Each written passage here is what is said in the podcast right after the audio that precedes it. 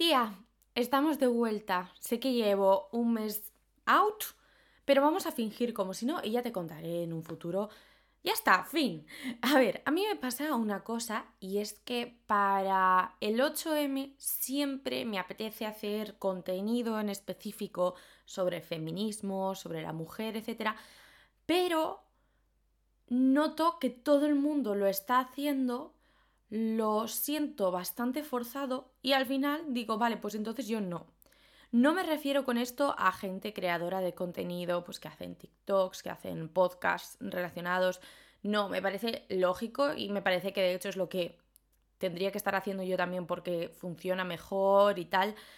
Pero como veo a tantas empresas de repente siendo los más feministas una semana en concreto, vestidos de morado, eh, diciendo, uh, la mujer, uh, uh, uh, y luego el resto del año ni se acuerdan. Aunque sé que yo no soy así, me siento que estoy jugando a ese mismo juego.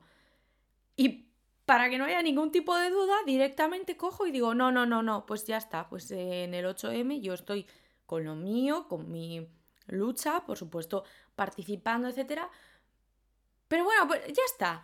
El caso es que todavía estamos en marzo, ya se nos ha olvidado el Día Internacional de la Mujer, o sea, no se nos ha olvidado a nosotras, a nosotros, sino a todas esas empresas ya, quiero decir, ya no le están pidiendo a sus trabajadoras hacerles unas fotitos o les están, yo qué sé, no, sé ni, ni, lo que hacen. Descuentos especiales mm, en maquillaje, pues muchísimas gracias, la verdad.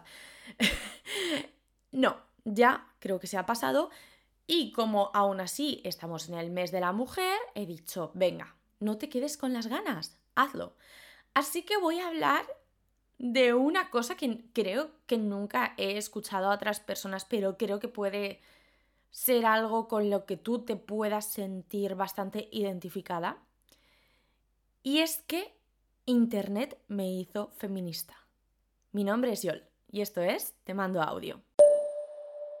A ver, yo creo que como todas, y voy a hablar en femenino durante todo este audio, de normal siempre lo hago, porque mi audiencia sobre todo son mujeres, pero más especialmente en este tema, ¿vale? No significa esto que tú como hombre en alguna ocasión no te hayas podido ver afectado por el machismo, de hecho estoy 100% segura de que así es, pero bueno, voy a hablar en femenino y listo, ¿vale?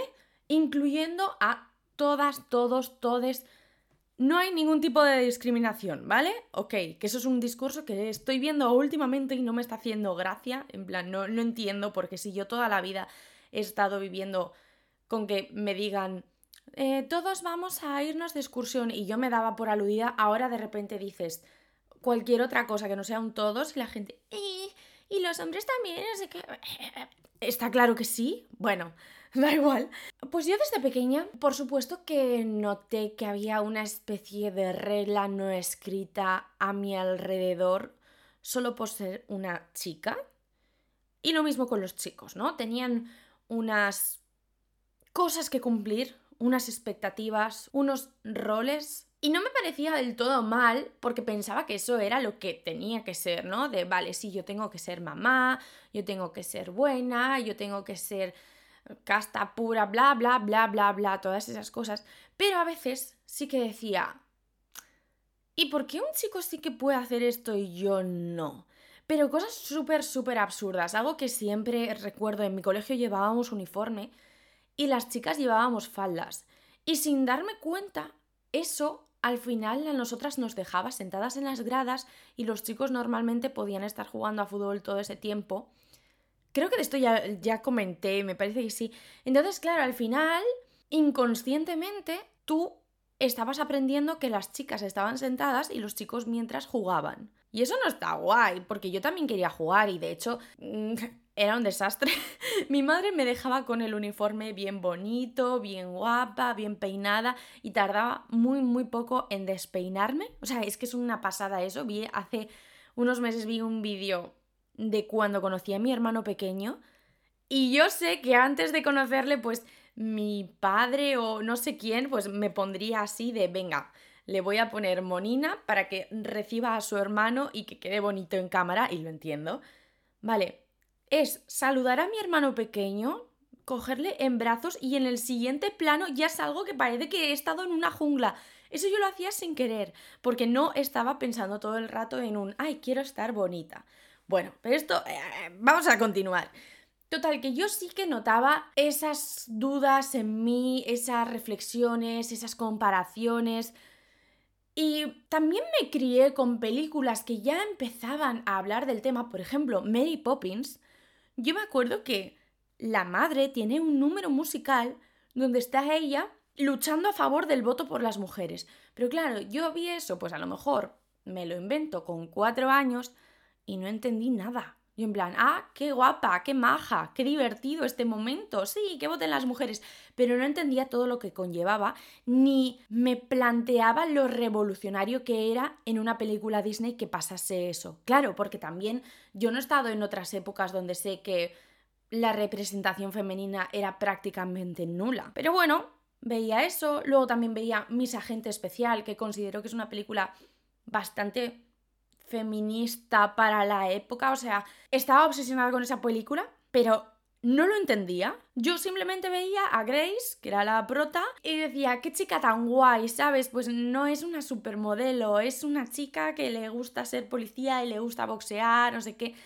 Y creo que el motivo por el que me gustaba tanto era porque me estaba presentando otro tipo de realidad femenina. Quiero que cojamos todo esto que diga con muchas pinzas porque sé que no es o sea, ¿cómo explico esto? Sé que no es la norma ser un tipo de mujer, aunque sí que la gente espere eso de nosotras. Ah, no sé qué. Ah, voy a continuar, punto. Esto no es. Esto se llama te mando audio. No te hago una reflexión mm, filosófica y me saco un doctorado con este podcast. No. Como he sido una niña pegada a la tele, absorbía toda la info que recibía, Barbie, Disney, Cartoon Network, Paramount, Universal, todos esos tenían mi tutela, ¿vale?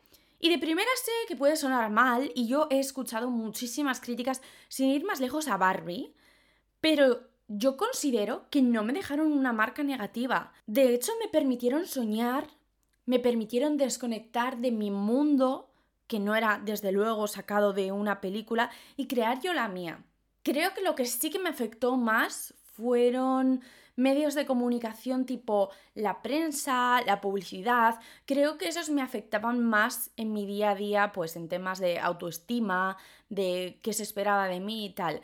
Barbie, estoy muy cansada de que la gente se meta tanto con Barbie. A mí de verdad que me encantaba y creía que podía hacerlo todo tal y como lo hacía Barbie. Yo jamás de los jamases vi a Barbie relegada a ser la mujer de, la madre de... ¿Qué va? Mi Barbie era prácticamente lesbiana porque se liaba con otras muñecas que yo tenía, porque claro, me faltaban Kens. Eh, hacía todo lo que le apetecía, tenía su propia casa, tenía sus coches, tenía su apartamento, tenía incluso un coche para la nieve, toda la ropa que quería. O sea, para mí Barbie era goals goals, ni de novio ni de nada. Ella siendo la reina del universo. Lo mismo con las princesas Disney. Entiendo, entiendo la crítica, pero me sabe muy mal porque a mí las princesas Disney me parecían chulísimas, porque era el único momento donde yo estaba viendo algo en la tele donde la protagonista era una mujer. Y decía, ¡qué chulo! Que vale, que por ejemplo, Blancanieves, nunca lo soporté, nunca lo soporté, porque aparte, el tema de ah, te salva este con un beso, no sé cuántos. Bueno, y aparte es que yo nunca me voy a sentir identificada con una mujer que entra a una casa y dice, uff, qué ganas de limpiar. No, no soy yo. Entonces, em, hay otras películas que me gustaban un montón. Por ejemplo, Campanilla, no sé si es una princesa Disney, creo que no, ¿no? Pero me flipaba porque decía, wow, es lo más, ¿sabes? O sea, tiene magia y gracias a ella la película de Peter Pan tira para adelante, porque si ella no echa sus polvos de hadas mágicos, dime tú qué vas a hacer. El Peter Pan dice, venga, saltad por la ventana y la Wendy se muere al momento, cosa que a Campanilla le haría mucha ilusión. Luego tenemos a Pocahontas, que me parecía una muy buena reflexión o crítica, no sé, me parecía bastante... Uh, y mira que yo era pequeñita. Mulan, Es que bueno, y, Aurora a mí me gustaba un montón también. Me encantaba sobre todo por la parte de Maléfica, porque decía, wow, esta mujer, qué agallas, ¿no? Se, se enfrenta a un reino entero y ahí con sus movidas porque no le han invitado a una fiesta. Pues sí soy, sí soy, me encanta. Entonces, cuando veo tantas críticas de un, ay, es que la sirenita solo hizo eso porque se quería liar con uno y Anda que yo no hubiese hecho locuras con 14, 15 años, no sé cuántos años tiene la sirenita, por un crash. la de vender mis aletas a cambio de unas piernas se queda corto. Se queda corto. Así que a mí esas películas me gustaban. Y no quiero que nadie me diga algo negativo sobre ellas, porque para mí eran una cama de confort, una mantita caliente, eran mi hogar. Total, ¿qué pasé la pantalla del televisor a la pantalla del ordenador.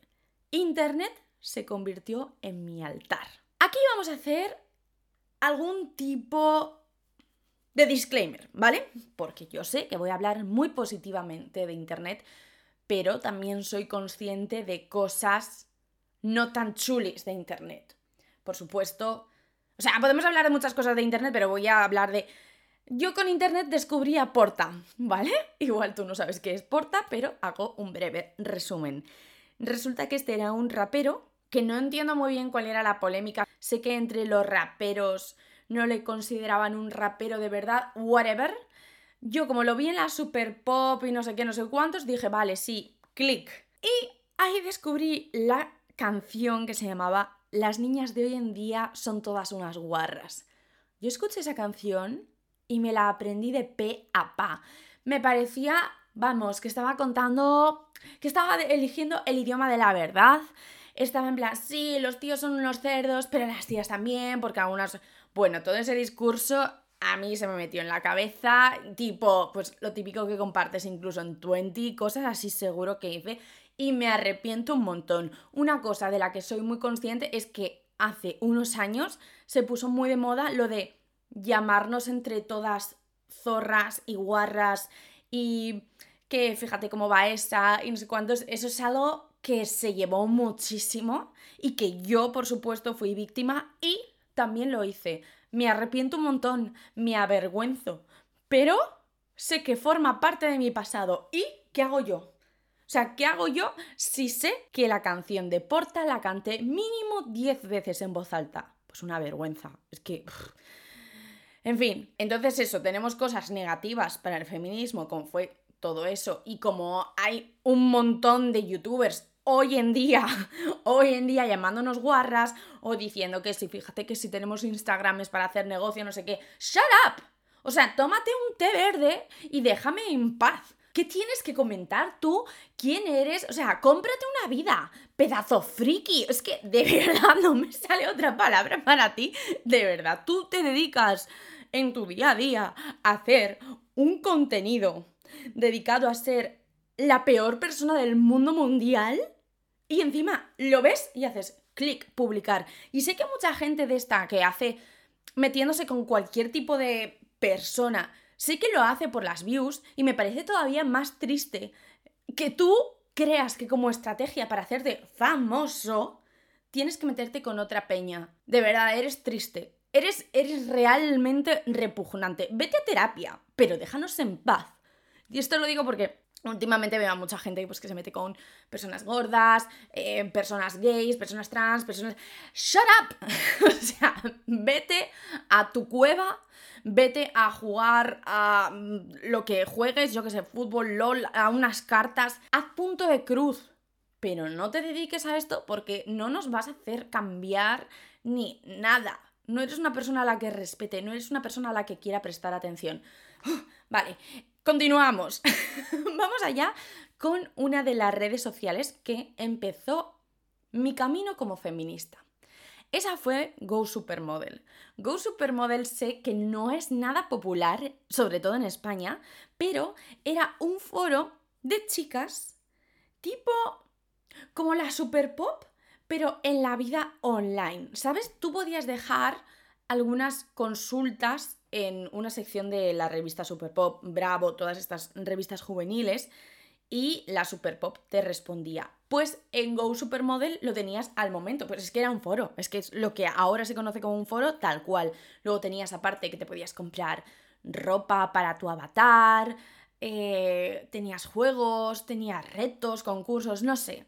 Pero a mí lo que más me gustaba era el tema de comunidad, el tema de que tú pudieses hablar con otras chicas y se hablaba de absolutamente todo. Y ahí noté que me sentía muy a gusto porque siempre, cuando era pequeña pensaba que con las chicas no encajaba tanto. Creo que también por todos los problemas que teníamos a nuestro alrededor, tantas dudas, tantas competiciones. Y en ese foro no, en ese foro éramos todas amigas de todas comentábamos lo que nos daba la gana, había gente que hablaba de temas hot, spicy, que eran cosas, o sea, no te pienses aquí que estábamos hablando de porno, era de, chicas, ¿alguna vez os ha pasado que la regla no os ha venido durante un mes? Y esto no estábamos hablando de embarazo, sino pues problemas que tienes generales de salud. Y entonces otra gente decía, sí, a mí me ha pasado y fui al médico, tía, pues ve al ginecólogo, no sé un montón de cosas que en mi día a día no me atrevería a hablar con otras chicas en clase, pero en internet, como estábamos escudadas en una muñeca, pues ahí lo estábamos comentando y hablábamos de todo, hablábamos tanto de cosas más íntimas, con muchas comillas, pues eso de, chicas, cuando os viene la regla también mm, estáis a punto de vomitar, cosas así, o hablábamos de los Jonas Brothers, y ahí dije, qué guay, conozco a otras chicas a las que también les flipa el mundo de Disney Channel y me puedo sentir súper cómoda siendo fan y estamos hablando 24/7 de lo que ha hecho Miley Cyrus y creamos series, o sea, un montón de cosas que dije, ala, qué guay, esto es un mundo ideal, era un mundo chulísimo, de verdad, y me dio muchísima, muchísima pena cuando la web ya cerró, creo que era una web alemana, no sé, pero le tengo mucho que agradecer a esa web porque mi primer set de maquillaje grande lo conseguí gracias a un concurso que lanzó esa página y fue muy guay. O sea, fue muy guay. Me hizo un montón de ilusión. A mí cualquier cosa gratis, bendecido sea. Bueno, pero ¿cómo afectó esto para mi nivel de feminista? Pues que ahí me di cuenta de que las mujeres no eran mis enemigas eran chicas majísimas, eran chicas que con unas, por supuesto, podía ser sus amigas y otras no, pero que había muchísima variedad y que no éramos todo el rato competencia de las otras ni nada, que nos podíamos llevar bien. Luego pasamos a otra red social llamada Tumblr. Sé que esto es controvertido porque Tumblr también es verdad, lo tengo que decir, contribuyó a muchos problemitas mentales. En esa red social, por ejemplo, se puso de moda el tight gap. Lo siento por hablar en inglés, pero es que en español no tenía el nombre, o sea, se decía en inglés, que eso era el hueco entre las piernas. O sea, ahora estará de moda X filtro, X estilo de fotos, lo que sea. En 2011 se puso de moda que tú entre las piernas tenías que tener un hueco, porque si no, estabas gorda. Y claro, yo ese hueco nunca lo he tenido. Es más, en el hueco que supuestamente tenía que tener, siempre he tenido rozaduras porque mis muslos se chocaban. Y, vamos, ahora es que me parece lo más normal por mi constitución. O sea, no tendría ningún sentido que el resto del cuerpo fuese gordo, pero justo en las piernas tenga un hueco. Oh, sí, soy una leyenda de la delgadez. Pues no. Vale. Pero en Tumblr también había otras cosas que considero que a mí me hicieron, pues, a ver, también pasaba muchísimas horas en Tumblr, por algo sería. En esa época estaba de moda poner GIFs con frases de series. O sea, un personaje decía un. Pues en Friends.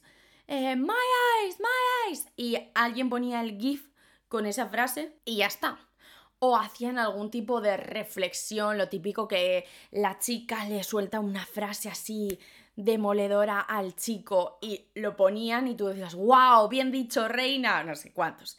Bueno, pues yo empecé a ver muchos GIFs de una serie basada además en una de mis películas favoritas que es 10 razones para odiarte y la serie se llamaba igual. Y dije, venga, pues la voy a ver. O sea, a raíz de esos GIFs dije, la voy a ver. Me acuerdo que estaba en MTV o algo así, era complicado de encontrar, Pero ahí estuve obsesionada. Y la protagonista me hizo mucha gracia porque cada dos por tres se autodenominaba feminista. Y en aquella época la palabra feminista yo creo que no la había escuchado casi nunca y si la escuchaba a lo mejor tenía una connotación negativa, ¿sabes? Como lo que sería ahora mismo misandria, creo que es, ¿no? En plan como que odias a los hombres 100%, no sé cuántos.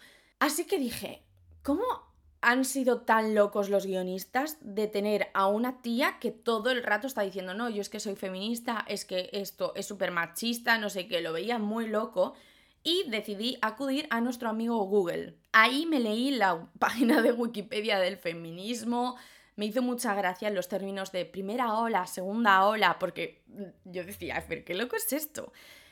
Y descubrí a Joan Jett, a Simone de Beauvoir, no, nunca sé cómo se pronuncia, Beauvoir, no sé, la, la que escribió El segundo sexo. O sea, empecé a entender que quizás todas esas cosas que yo en algún momento me había planteado no eran tan locas.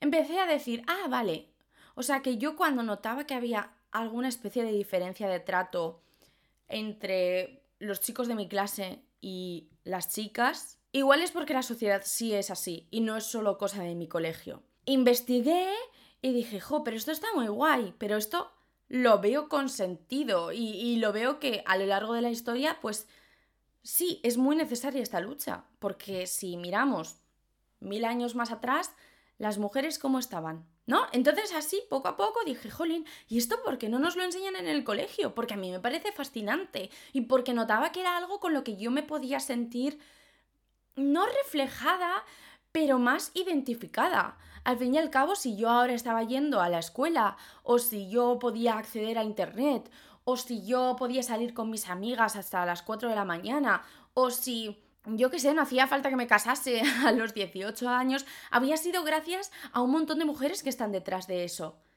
Y para mí es algo muy importante porque yo en el colegio apenas estudiaba mujeres.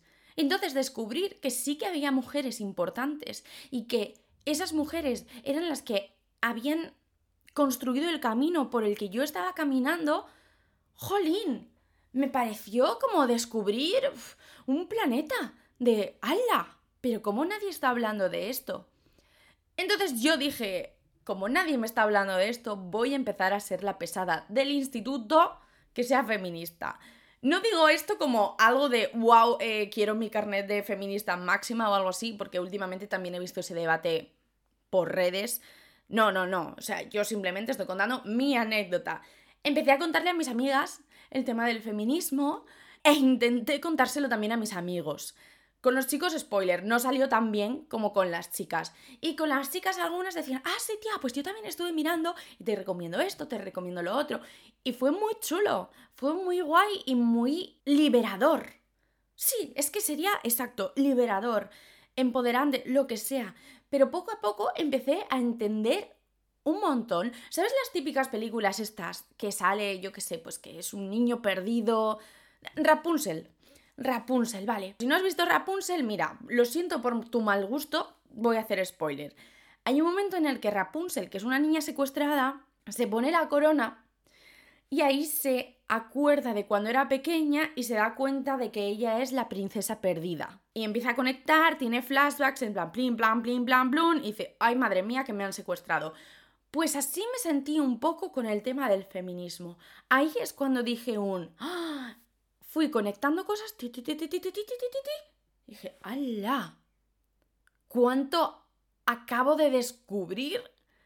Que no es que estuviese escondido, pero tampoco estaba tan en el foco como creo que está ahora. También gracias a Tumblr empecé a leer a Jane Austen y se convirtió en una de mis escritoras favoritas. Y ahí es cuando me di cuenta de que la lectura en realidad sí que me gustaba y que si lo pienso, la mayoría de libros que me han llamado la atención eran escritos por mujeres. Y sin embargo, en el colegio, volvemos al colegio, me recomendaban un montón de obras escritas por hombres que me parecían un rollo patatero. Con Jane Austen aprendí también sobre su vida, sobre cómo ella había publicado los libros escondiéndose en un nombre masculino porque si no, no le hacían ni caso. Vi más novelas románticas. Bueno, me encantó todo ese mundo, me obsesioné, pero como una loca. Y, todos estos conocimientos me hicieron entender cosas que previamente no estaba entendiendo tanto. Pues al igual que lo de Mary Poppins, eh, entendí por qué las chicas Gilmore me gustaba tanto. Entendí un, ah, claro, es que esto igual he conectado más porque se trata de una trama sobre mujeres, aunque luego no, no significa esto que tenga que ser súper, wow, vamos a defender los derechos. No, no, no, simplemente me gusta escuchar historias de otras mujeres. Y luego había una página que ahora se ha convertido mucho en meme y tal, pero necesito, pues ya que tengo este espacio, defenderla, que era Just Girl Things. A mí esa página me ayudaba muchísimo a aceptarme a mí misma. En plan, eran cosas de cosas que le gustan a las chicas. Pero en plan, no como un tutorial para que tú conquistes a una mujer, no. Esto era de somos un club de chicas y vamos a hablar de qué nos hace felices.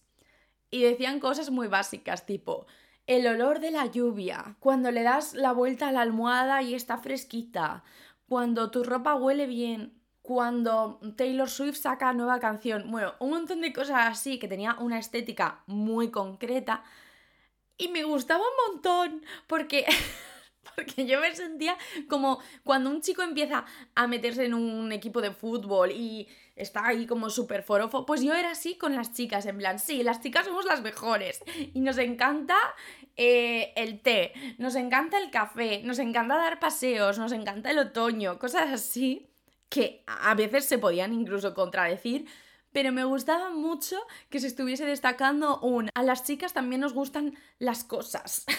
es que es, sé que es muy raro de explicar, pero para mí yo de 15 años fue importante, fue importante. Y también en Tumblr empecé a ver el movimiento de ahora conocido como Body Positive.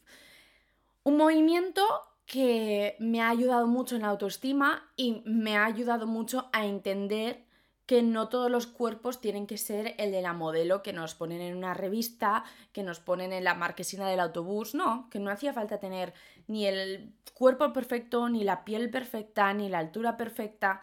Con Tumblr, aunque luego tenía discursos como un tenemos que tener un agujero entre las piernas, suena fatal eso, pero, pero era el resumen, también había otra vertiente que era un no, no, también puede ser una chica que tienes menos pecho o más pecho, hombros más anchos, menos anchos, mm, piernas más largas, menos largas y cualquier cosa va a ser igual de válida. No hace falta que cumplas unas medidas para que tú te sientas digna de respetar.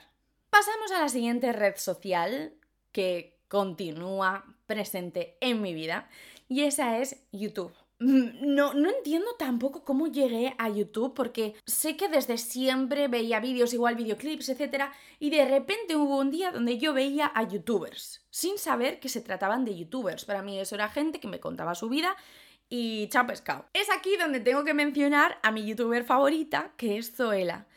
Que mira tú qué cosa tan simple, pero creo que la base de su éxito fue que en un mundo donde había muy poquitos youtubers y sí que recuerdo a muchas, sobre todo de Estados Unidos, que mostraban sus compras y todo el rato decían, pues me he comprado esto de Chanel, de no sé qué, de no sé cuántos, pues Zoela fue un soplo de aire fresco porque de repente apareció con un haul, que básicamente es un vídeo resumiendo lo que te has comprado en el centro comercial de tu ciudad, un haul de Primark yo lo llamo Primark, ¿vale? Pero Primark, para que nos entendamos. A mí eso me pareció revolucionario, porque dije, vale, o sea que no hace falta gastarme muchísimo, muchísimo dinero para parecerme a las chicas a las que yo aspiro ser.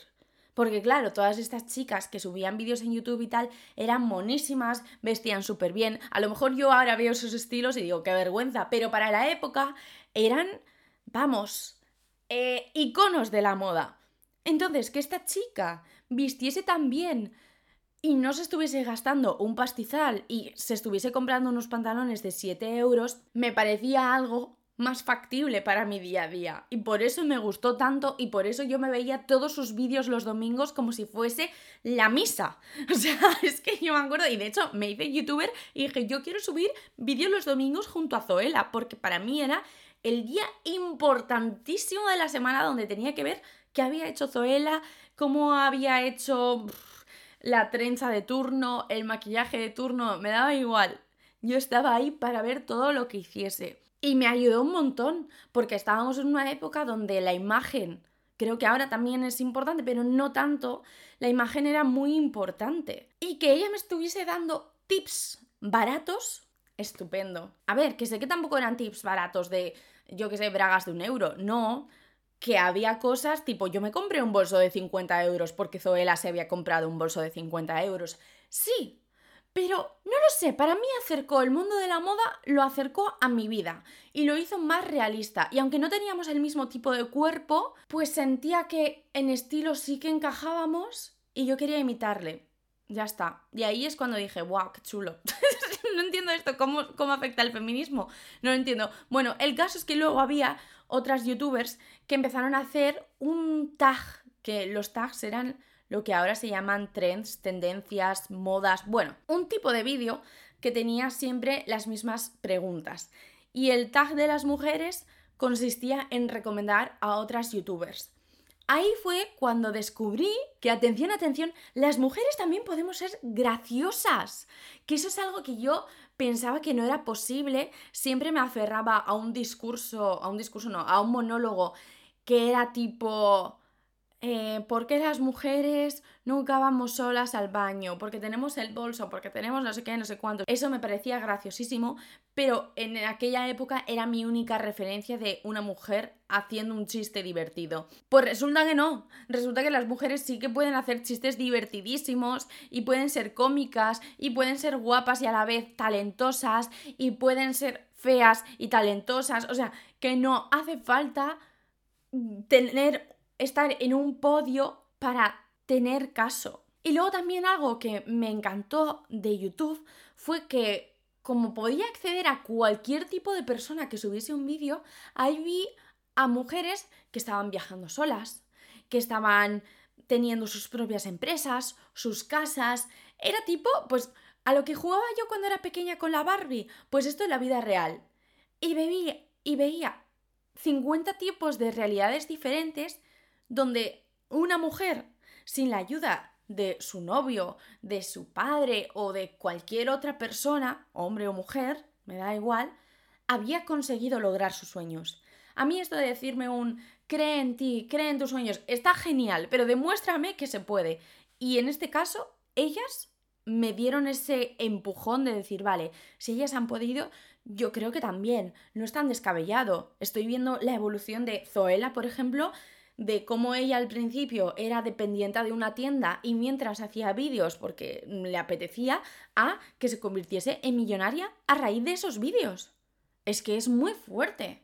Y no digo esto diciendo un aspiro a ser influencer, no, no, no, sino de un montón de gente. También veo a otras personas que han montado una línea de maquillaje o tienen un estudio de fotografía o tienen un montón de cosas que no tiene nada que ver con lo que yo querría hacer en mi día a día, pero está chulísimo. Siguiente red social, Twitter. Bueno, Twitter, esto era una, una auténtica jungla, ¿vale? Porque ahí tienes discurso libre, que por un lado está muy guay, pero por otro es muy peligroso. Yo ya dije en su día, cuando hablé de cómo usaba las redes sociales, que Twitter lo usaba como si fuese un diario. Tipo, si me estaba desayunando un zumo, pues por supuesto yo le hacía una foto, lo publicaba y decía, me estoy desayunando un zumo. Si me subía al autobús, subiendo al bus, si hacía no sé qué. Yo creía que Twitter necesitaba de mí toda mi información, lo cual es, mm, vamos, Ahora mismo ni de broma me pondría a decir a tiempo real mis pensamientos y mi ubicación en el mapa. No, me da mucho miedo, no lo hagáis, ¿vale? Total que ahí todo el mundo hablaba y por supuesto todo el mundo tenía que hablar de lo que era tendencia. Y un día llegó el discurso de Emma Watson en la ONU.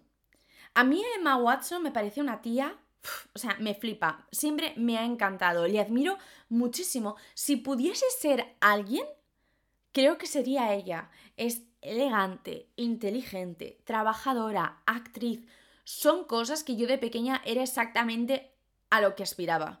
Sé que de primeras alguien estará diciendo, ¿cómo que Taylor Swift? No, no es Taylor Swift, es Emma Watson. La persona que yo realmente quiero ser es Emma Watson. Lo de Taylor Swift yo no lo podría soportar. Lo de Emma Watson creo que sería capaz. Total, que cuando yo veo que Emma Watson empieza a decir en voz alta todas estas cosas que yo llevo un tiempo hablando con mis amigas del tema feminismo, ella misma dice soy feminista y aprovecha su audiencia para difundir el mensaje, ¡buah! Dije, esta es la mía, o sea, jamás he podido amar tanto a esta chica. Me encanta, me encanta. Y en Twitter, pues claro, Emma Watson diciendo buenos días, yo soy de Team Palomitas Dulces, la gente lo va a comentar. Pues imagínate si hace algo diciendo un soy feminista y creo que es el momento de cambiar las cosas. En mi opinión, por lo menos en mi timeline, sí que vi a mucha, mucha gente empezando a reflexionar sobre el tema, a decir un, ah, pues tienes razón, pues claro que sí, si no es ahora, ¿cuándo? Si no soy yo, ¿quién? Todas esas cosas sí que noté que habían generado un impacto, que Emma por fin había abierto un portal nuevo. es que lo, veo tal cual así. Y además un portal para mí misma. Fue algo revolucionario. Sentí que no estaba sola. Sentí que me alegraba un montón saber que Emma Watson opinaba como yo, que tan loco no estaba pensando.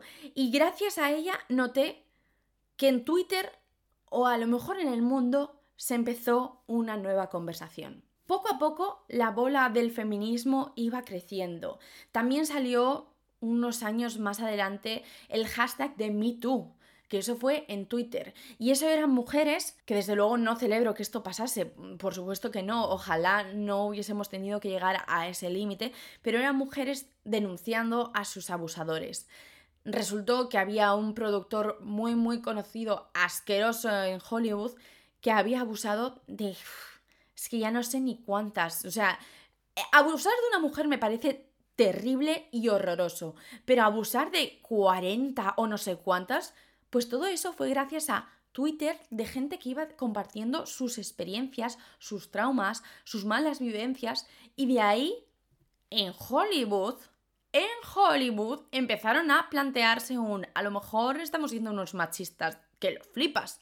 A lo mejor tenemos que controlar un poquito más. Aún así, por desgracia, pues la basura sigue saliendo.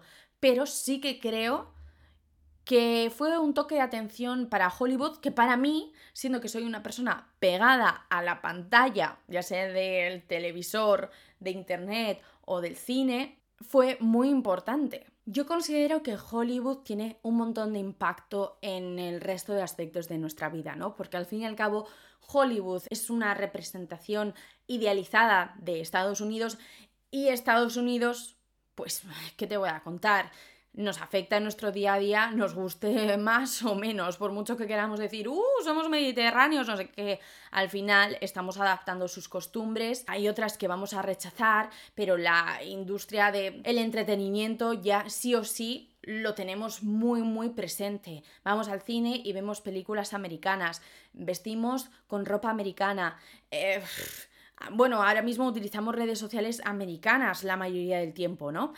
Entonces, que Hollywood empezase a decir un, venga, tenemos que ser mejores personas, tenemos que ser más feministas, hizo que otro tipo de cosas se empezasen a hablar, las redes sociales empezasen a tener más cuidado, algunas empresas por quedar bien con eh, su actor favorito o con su director de cine favorito dijeron un, ah, vale, bueno, pues a lo mejor no tengo que soltar estos chistes asquerosos, cosas así, creo que favorecieron mucho a, lo que ya llegó, en mi opinión, en 2018, donde yo, por supuesto, estaba living, estaba muy contenta, sobre todo yo creo que fue también en España, gracias a Operación Triunfo, creo que mucha más gente empezó a hablar del feminismo, por lo menos de mi edad. Por supuesto, creo que en España hubo algo horroroso que fue el caso de la manada, que yo me enteré 100% a través de internet, que nos hizo a muchas plantearnos un esto es una barbaridad y necesitamos necesitamos luchar,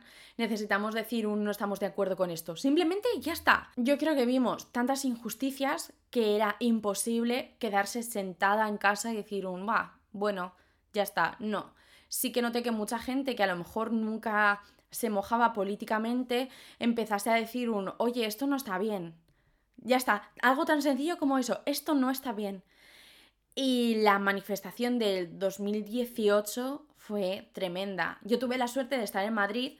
Digo la suerte porque considero que a lo mejor si hubiese estado en un pueblo o en una ciudad mucho más pequeña, pues no lo hubiese disfrutado tanto, pero claro, al estar en la capital, por supuesto, estaba petado eso. Fue increíble ver a tantas mujeres unidas con un discurso muy claro, que era, queremos los mismos derechos, queremos justicia. Ya está. No, no, no estamos pidiendo un queremos que nos traigáis a Marte y ahí nos vamos a montar un parque acuático. No.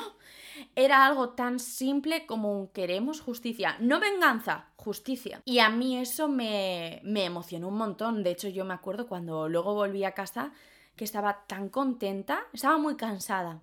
Estaba afónica, pero me sentía con más fuerzas que nunca, porque vi que juntas éramos imparables, juntas llenábamos Gran Vía, luego veía fotos de Zaragoza, de Barcelona, de Bilbao, de un montón de ciudades y decía, qué guay. Y poco a poco creo que ya el tema del feminismo no es tan raro. Si a alguien le dice soy feminista, no te va a mirar con cara como me podían mirar antes de que me estás contando, tía. O sea, eh, que eres de algún tipo de clan, vegas palizas a los hombres o algo. No, ya entienden que es muy diferente. Y ojo, considero que hay cosas que tenemos que mejorar. Creo que también hay veces, lo voy a decir, hay veces que se nos está yendo de madre. Lo veo 100% así. No me gustan algunos discursos que estoy escuchando. No me gusta rivalidades que se están creando que no entiendo cuál es el conflicto, no lo entiendo y creo que solo ensucia nuestro mensaje, pero al menos no estamos calladas, que eso es algo que otras mujeres hace un tiempo pues no podían permitirse el lujo de elegir. En nuestro caso, pues igual alguien quiere quedarse callado o no ve que el feminismo le represente, no lo sé, pero creo que nunca será castigada, desde luego aquí, en mi contexto, en otros países eh, está claro que es muy diferente, ¿no? Pero en mi privilegio, creo que nadie puede ser castigada por decir un soy feminista. Creo y espero que no. Y ya la última red social, que está, antes he dicho que las redes sociales que utilizamos son americanas, pues esta es la única que no es americana y a los de Estados Unidos no les está haciendo ninguna gracia, es TikTok. En TikTok estoy viendo más discursos, más reflexiones, más debates, más mujeres, más realidades, más recomendaciones. Y a mí todo eso pues me hace salir de mi burbujita, me gusta un montón. He entendido que, por supuesto, no he tenido ni un pensamiento original en mi vida, porque todas esas dudas que me surgían de pequeña, esas cosas que me han podido pasar en mi día a día, a otra persona también le han pasado. Y eso me hace sentirme, por un lado, súper pequeñita y por otro lado, pues más conectada con el mundo. Y bueno, pues TikTok creo que puede tener mucho poder en el tema del feminismo, por lo menos a mí me ha ayudado un montón y considero que a otra gente con el tema visual le puede, vamos, le puede ayudar. Una barbaridad. En fin, voy a terminar ya el audio por aquí, no sin antes decir que, por supuesto, hay mucho que aprender y mejorar pero me alegra saber que gracias a Internet puedo ser revolucionaria. Que haciendo clic en mi móvil o en el ratón para ver en el ordenador lo que sea, puedo hacer un clic en mi cabeza. Espero saber qué opinas, eh, me encantaría saber si a ti también Internet te ha ayudado a aprender más sobre el feminismo, qué red social en particular fue la que te hizo ese pequeño despertar o si fue otra persona también. Quiero saber, yo soy una cotilla, pero una cotilla de marca mayor y lo digo esto sin ningún tipo de vergüenza. Me encanta saber la vida de los demás, creo que me inspira un montón y creo que me ayuda un montón a lo que a mí más me apasiona, que es contar historias. Así que te espero en mis redes sociales. Muchísimas gracias por haberme escuchado. Nos vemos la semana que viene. Prometido, promesa, pinky promise. y ya estaría. Hasta aquí el audio de hoy. Goodbye.